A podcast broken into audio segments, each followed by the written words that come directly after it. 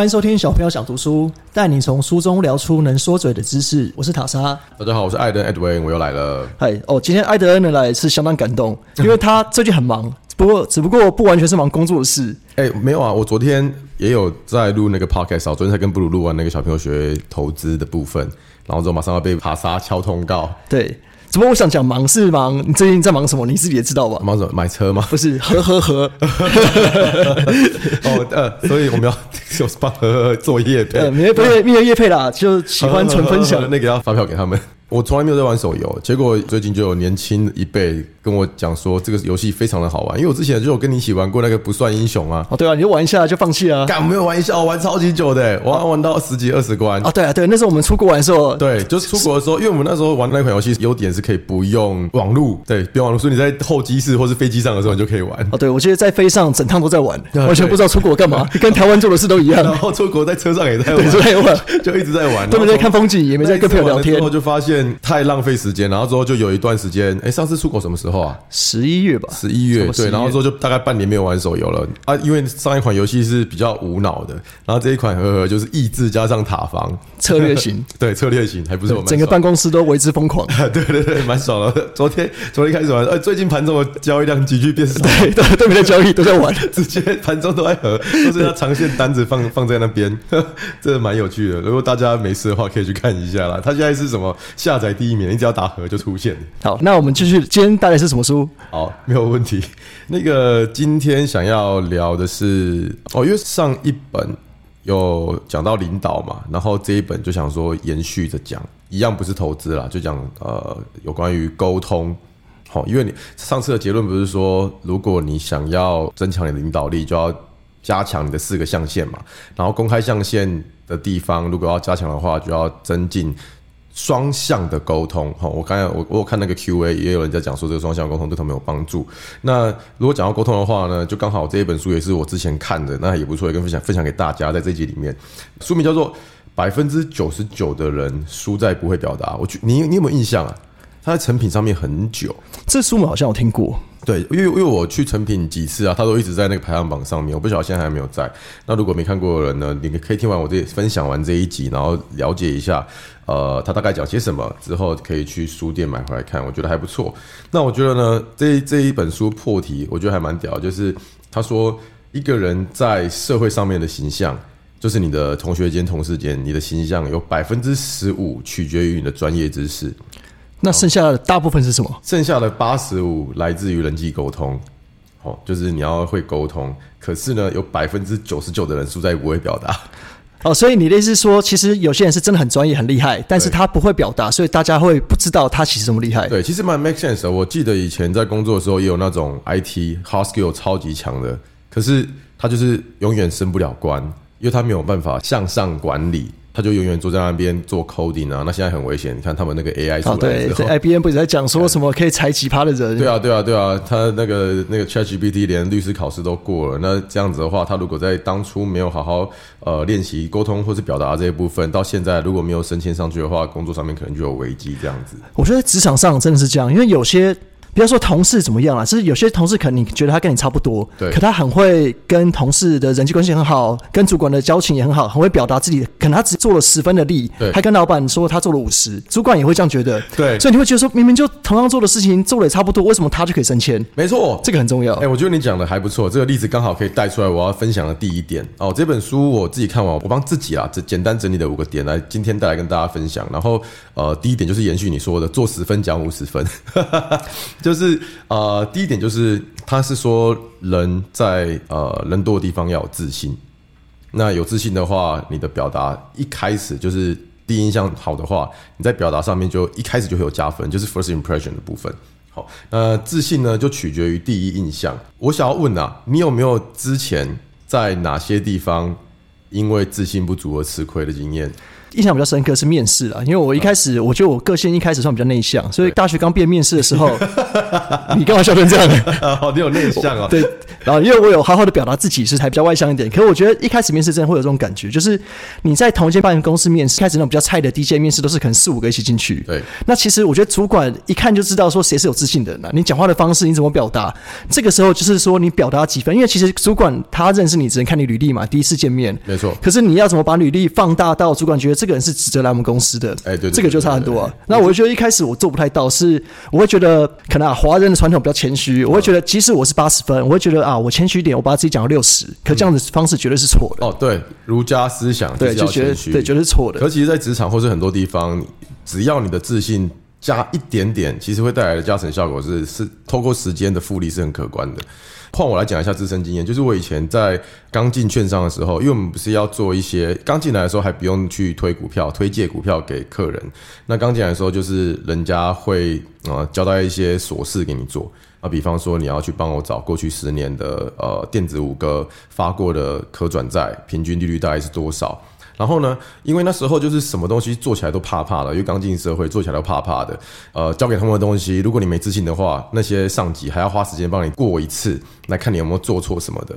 呃，从那时候开始，因为被挑到一两个错误，那因为总是有东西不会，就在学习。被挑到两个错误之后，自信心又更减少了。好，这边恶性循环。看那个是一个恐怖的漩涡，哎，那变成说以后每一次丢出去的东西，他们都要来检查，啊，这就是自信上面带给我一开始比较大困扰。那反过来讲，我觉得培养出了细心的习惯之后，做的东西越来越有品质，自然而然信心就来了。到后期啊，变成是说我讲话都超有自信的，因为我的工作就是要推荐。那面对客人的时候，我觉得自信这一方面带来给我的好处是，我印象很深刻，就是有一次啊，我在推股票的时候，我们不都会讲说，哦、第一季可能赚多少，然后第二季四五六月会不会逐季往上？结果我们就跟他讲说，哦，我们问到的产业 check 起来，那我们四月营收要开，四月呢，我问到的就是会往上，会上往上多少 percent？然后结果呢，这个错误超级严重的，就是因为我在讲话的时候，客人就会听，听了就会去买单。那我就在那边狂推一阵，超有自信的狂狂推完之后，发现数字全错吗？我看的错数字是错的。可是我在对话过程中啊，每一个客人因为过往我自信的讲话以及绩效营造出来的形象，让别人非常的信任我。就完全没有想要质疑。对对对，完全没有质疑，完全没有质疑。然后后来我第一时间去发现，呃，当然不是鼓励听众说，哦，你很有自信，所以你可以乱讲一通，不是，就是说很有自信，人家第一时间就会信任你。那我后来处理方式就是我。马上发现不对之后，就再去把前前后后的故事跟数字全部兜起来，再整理一份更完整的说，呃，对不起，我就先道歉，然后后来跟他澄清了说，我看错了一个地方，那真正的数字应该是要长这样子，趴数或许没有成长这么多，那你们可以再参考一下。因为这个方式跟之前建立了信任，导致于我后来啊，第一个就是承认自身的错误，然后第二个就是针对错误后解决的方式，再度有自信的推荐给他们。整个事件就很圆满的结束。对，哦我觉得这个很重要，因为你没有自信。像如果你很畏畏缩缩去道歉，他们我觉得大家都欺善怕恶了。对就看你那种态度，会觉得你居然这么没有自信，你干嘛推我这个东西？哎你自己都不相信你自己，你那你干嘛来找我？对，就是我连道歉的时候都是很有自信的。对，就是打过去说，呃，对对就是如果你很卑微的话，人家可能我觉得人家听到你卑微，不知道为什么就想生气。对，就是干，你干嘛给我错的？对对，可是如果你很有自信，你你说，哎、我那时候有错没关系，可是我跟你其他数据辅佐，然后那请你再继续看，那我觉得这样的方式大家可以接受。对对对对对对对，所以说那个在不管在什么场合上，我觉得自信啊这个东西可以透过训练，那各位可以在这个地方做加强。那第二个的话就是眼神很重要，就是先练习，就是我们要做表达嘛。他书上说的是你要先练习的是眼神，而不是说话。肢体语言胜过你的言语。对对对对对对，因为我相信很多人啊，听众应该也会有同感，就是从小到大，因为台湾是就是填鸭式的教育嘛，就是很常会叫你背书，然后呢，背书接下来要干嘛？抽背，好，对 我小时候超怕这个，上台就想就怕。对，抽背，所以我们小时候就养成一个习惯，就是闪躲老师的眼神。就老师问说：“哦，好，那我们接接下来抽两个同学起来，那我们就来抽背昨天的，或者是来上来做这两题数学。”对，然后然后所有人双眼无神。全部都在头顶啊，全部都在看 对对对，全部看不到一任何一个人的眼神啊，对不对？那有自信就会有眼神，就敢跟别人互看。如果你的眼神在闪躲的话，人家就会觉得说，哦，这是一个没自信的人，跟他讲话可能互动或者是感觉就没有这么真诚。这个很容易觉得不真诚啊，会觉得你连看我都不敢看，是不是你隐藏了什么，或是你有什么想讲不敢讲出来的？所以说，不管是在演讲啊，或者是在沟通上面，最好的方式就是看着对方，就像我现在看着他对我。刚这样讲，这一集你超怪，从一坐下来一直看着我，我说都在看着，没有，看着我就是。要训练嘛，训练。没有，我还是有看一下那个我们现在录几分钟，哦对还是要抓一下时间对对对因为每次都超过我讲超过。我刚才坐下来之前，我问塔塔说：“哎、又是又是只给我二十分钟吗？因为我很长，就是一录就是录超过。”是啊我们希望是没关系，呃，他会把我讲话的部分全部剪掉。没有，我没有说全部剪掉，我说最字剪掉而已。呃，最字剪掉。好，那讲到这个字那个延伸的部分，我再跟你分享一个故事。其实是我每一个会挑出来讲的点，就是因为我自己有自己的故事，然后非常的深刻的感受，所以才会呃把这个拿出来跟大家分享。就是啊，以前呃，我记得我已经工作三五年的时候。然后那时候就是不是学弟妹都会跟我们说，哎，学长学长，你们在这个公司是怎么进去的？那你可以帮我推荐？因为那说实在，外资如果有在公司里面的人推荐，你基本上就已经先打趴一票那种海选的人嘛，对不对？因为你的履历表是直接丢到那个上司前面。好，然后呢，那个学弟就透过我的推荐，成功了进入了我们公司。那因为我们公司台湾没有缺，他就去香港工作，香港的高盛。因为那个学弟是找我的时候超级积极哦，超级积极。然后因为是在电话里面讲嘛，因为当然不会特地抽空陪学弟吃一顿晚餐什么的，因为那时候工作也很忙，刚开始的时候。结果他去了香港之后，又在跳槽。那在跳槽之后，他也就没再联系过我了。那有一次啊，我就在那个通化夜市，他回台湾，在通化夜市巧遇逛街哦。我的习惯是走在路上，如果别人认认出我，然后跟我打招呼，我一定是很亲切的跟人家讲话，或者是我就别人没认出我就我甚至会主动上前搭话，然后打招呼，就是朋友也是、啊，就，比较热情嘛。对，结果这一位学弟他就看着我，因为我们是我逛这边，他逛那边嘛。走过去之后，因为我就这样子一直看，然后他刚好他体材比较壮硕一点，所以很难没看到他。然后我一看到他，他也看到我，我非常确定百分之三百有对到眼，他有看到我，我们直接对到眼，然后他就这样子把眼神直接飘开你。说假装没看见这样，干，我跟你讲，他在我心目中直接扣分扣到零分，这个很不合理，我为什么啊？对，我就帮过你这么多，然后之后他看到我，我觉得可能是因为他可能上去香港之后没有感谢过我，也没有联系过啊，我。他有点自己也不好意思对，嘛这。对他，我我觉得可能是源自于心虚，然后源自于心虚。我跟你透露一下，然后那位同学现在在那个现在回台湾念书，就是在读一个在读一个 E EMBA。那该不会又叫你推荐吧？嘿，就是我们上次聊到，哎，好像不是你，好像是问问我，他没有叫我推荐，他没有叫我推荐，反正现在就是那个呃，在台湾念书，然后呃，别人有来跟我 reference check，我觉得这这是蛮蛮衰的，又 check 到我这边来了。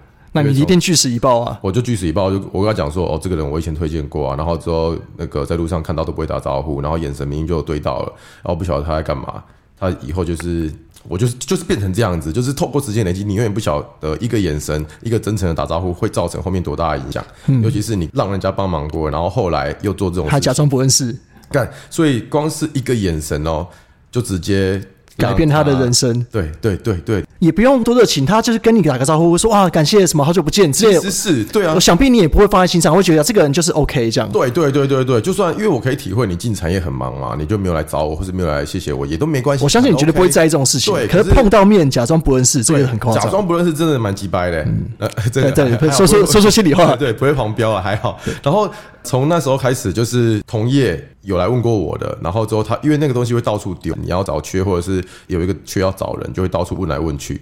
结果呢，后来他就是还在当学生，我相信啊，他对你这样，他对其他人是这样，所以我觉得他去到哪边的评价都不会好到哪里去了。你看他的个性就是这样子。对，好，那所以第一个要有自信，第二个就是眼神是非常重要的，在你练习说话之前。那再来的话，书里还有讲到，第三个是你要抓住每一个讲话的机会，一样啦，就是跟学校一样，我们很多时候呃很多场合。或许呃，一般人会觉得说，看不关我的事，或者是我能听就用听的，我也不需要讲。就算就算我心里面有很多想法好了，我看了政论节目，然后我心里面或许会有很多 OS，或者是我在看那个 Netflix，心里面很多 OS，然后你就是比较少把你心里面的话讲出来。我觉得把心里面的话讲出来，讲给别人听，这个是非常重要的，也是书里面讲到的。哦，这跟上集有连结，就是你的公开象限嘛，你把出你心里的话讲出来，大家知道你是怎么想，你是个怎样的人，大家才敢信任你嘛。对对对对对对所以这是都有关联的。蛮多听众都有这种感觉啊，就是说，哎、靠北，我就是很内向，那我看了很多啊教我讲话的书啊，观察对方的举动啊，怎样怎样的，看了一大堆，干，我书读了呃，读万卷书讲读万卷书啊，讲说不出一句话对对对对对对对对对对。那呃，我也是可以分享一下我的经验，就是真的是透过练习出来的。因为我以前在推股票的时候，都是直接打电话，因为客人都在在都在国外嘛，然后都大部分的时间都在打电话，所以说我过去十年工作经验，大部分的时间，包含到现在，我在聊股票的时候，都是打 Line 啊、Telegram 啊，或者是直接打电话嘛，比较少是在众人面前。所以其实我非常缺乏在超级多人面前表达自我跟讲话的机会。所以啊，我记得有一次小朋友学投资刚开始的时候。这一集应该听到的老粉丝会有同感。凯瑞严格的要求我们讲的话跟内容以及前后顺序，所以变成说，因为凯瑞很严谨，你跟他录过 podcast，你知道他就是他就是中规中矩，对是规矩路线的。对规矩路线就是设定好，然后我就是要这样子发展跟表达。可是我的个性就比较不是那样子，我比较习惯随机应变。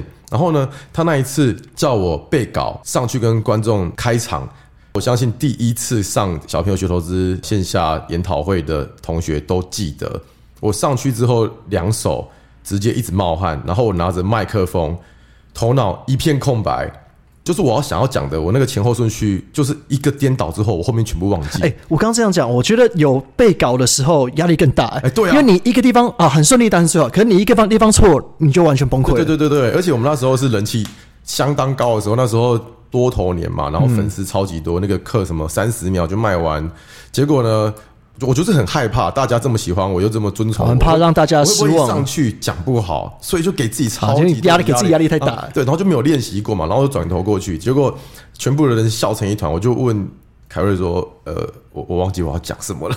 然后说全部人笑成一团，然后那一次演讲也是哩哩啦啦，超多呃呃啊啊嗯呃呃呃，然后那就是第一次的经验。然后一直到今天为止，到现在为止，到上个礼拜为止，我每一次上台跟一样，就是一百到一百五十个人，或是五一百个人以下的场合，我变成是到今天为止，我可以。”比方说像瑞编，他会跟我讲说：“哦，你几点到？这是讲稿一二三，就我就是都不用准备，我只要记 bullet point 就好了。大大方向记得就可以了。，那中间呢是透过了超级多场线下练习，就是不管，嗯，来来回回应该加起来有三五十场了，对吧？就 Alpha K 去年就办了十二场嘛，然后之后线下的也是十场二十场，再加上很多动能 App 那边加起来的场次，哇，应该是有超过五十场。到现在为止，我就是出现就讲。然后一讲就还是讲超过时间，就讲讲那个两个，他给我一个小时，我就会讲一个小时半或者两个小时。对你每次讲什么都超过时间。扣腰，呃呃 不好意思，没有又是九分钟啊。可我觉得，连艾德恩现在在大家面前演讲，看他看看来很成功的人，都是经过这段故事，都是经过特训。那我跟你讲，我真的是训练到我那时候，凯瑞跟我讲说，你就回去对着镜子自己讲，然后想象那个镜子里面就是一百五十个人，然后我还真的干这件事情呢。我就是对着镜子里面讲，可是我觉得还是要找出自己舒服的讲话方式，因为像我就不是他，哦，对你不能被限制太多了，对你限制太多就有压力在绑。手绑脚，然后到了第四次、第五次之后，才慢慢比较顺。因为我跟凯瑞说，我真的无法用背的，然后他就说：“哦，好，那不然就照你的路线结果结果从那一次开始之后，每一次开场那个 feedback 都超级好，因果关系嘛，鸡生蛋的诞生啊，对你表现越好，你就越敢越有自信。那个 feedback 越多，反那个听众的反馈越多，反而就会越有越有自信，然后就会讲的越好。然后呃，再加上我分享很多自身的经验的关系，导致于那个话都讲不完。下一个小小结论啊，我觉得自信是要靠练习出来的啦。哎你没有料，你没有练习，你不可能有自信。所以，如果你会觉得哇，我好没有自信，不敢在大家面前发言，你就自己多练习。对对对对相信是会有帮助哎、。我以前的时候站在上面的时候，我还不晓得要看谁，也不知道看哪边呢。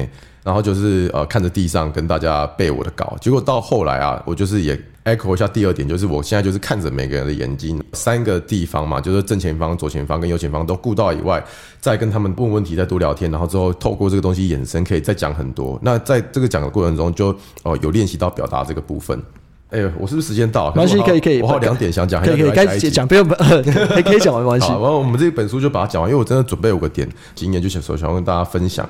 再来的话，就是表达过程中呢，很长时候是你会遇到一些，呃、我也我也有遇到听众或是粉丝们，或者是我在跟以前在跟客人聊天的时候，就是我讲完东西退完股票，然后之后人家就嗯好。我觉得没了相当冷淡。没了。对对对对，所以书里面有讲到说，你要顺畅的沟通，要怎么样 improve 你的表达的话，就是透过问问题。你的意思是这样吗？然后人家说是，接下来你可以说，呃，怎么会，或是为什么？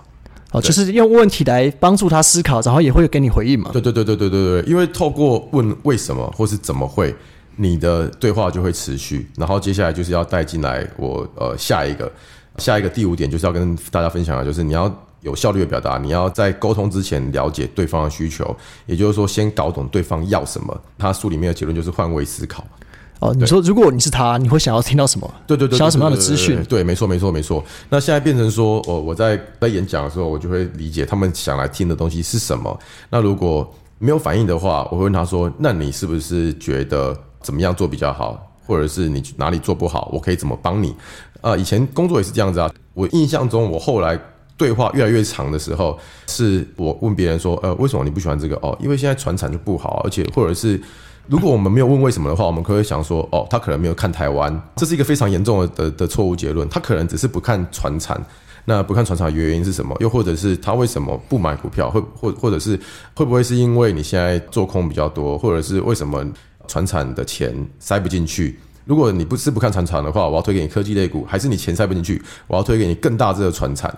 如果你透过问为什么找出对方的需求的话，搞懂对方要什么的话，这一整个表达跟对话就可以在无限的延伸，真的是无限的延伸。原本在没有问为什么之前，那个对话就停在哦，知道了，这边结束。对对对。可是因为其实他也不是对你没兴趣，或是不信任你，他只是这个话题、这个东西他真的不想要。哦，对。可是你找出他真的要的时候，其实他就会有兴趣了。对对对对对对对。不然的话，你在那边跟他瞎扯半天，你还是无法增进这个表达。效率，或者是对方想要的东西，你有时候可能觉得你只是讲的不够多，那他就没有兴趣。你再讲半个小时，你再讲到天花乱坠，对啊，对啊，他就是没兴趣啊。我现在就是在喜欢车子嘛。那如果你跟我聊个车，我可以跟你聊半小时。可是你一直跟我推荐博美狗或者是布偶猫啊，对，我就觉得啊靠，我我家已经有了，我干嘛还要听这个？要么就是我有了，要么就是没养宠，我就是不想要聊这些东西。你就先要知道对方想跟你聊什么，你就可以让这个表达一直延续下去。对，那在任何场合都是一样。以上五点呢，就是自信、眼神，然后抓住可以讲话的机会，以及搞懂对方要什么，透过问句来增加对话的长度。就是这本书我精选出来的几个点跟大家分享。那大家如果喜欢的话，可以也是去那个书城上面找找看，喜欢的话就去买回来看。哇，这五点就是你这个进步的过程，从一开始演讲可能没有那么顺利。等于说，你还没看这本书之前，你也在做类似的事情了吗？哎，对对对对对对对。啊，其实这本书刚好也佐证你做的事情是算是正确的方向。对对对，系统化的、系统化的把它点出来啊。所以说这本书很适合内向啊，或者是不擅长沟通的人，不管是朋友间、家人间，或是 even 情侣间，工作上往上往下的管理，我觉得都还蛮有帮助。哎，对我也很有帮助啊，因为表达，现在我们现在就做就是表达嘛。哎，对对。所以我想，我也想知道说观众到底想要听什么。哎，对。所以接下来就来了，就是像刚第四点嘛。嗯。所以如果观众想要听什么，也可以跟我们有回馈，就是我们希望说有互动。才会知道说你要什么，要要不然如果是说我们一直推给你们是你们不需要的东西，那也是浪费你们的时间。对啊，对啊，对啊，看有什么喜欢哪一种类型的书，也欢迎跟我们说，我就去看。对，我就看什么样的书我都看，言情小说我也看，言情小说我也看。那个总裁富爸爸，对，总裁我第一个小是凯瑞啊，那是应该是员外了，员外哦，那个蛮适合凯瑞念的。对啊，好了，今天就聊到这边。好，谢谢大家，我是塔莎，我是 Edwin，拜拜，拜拜。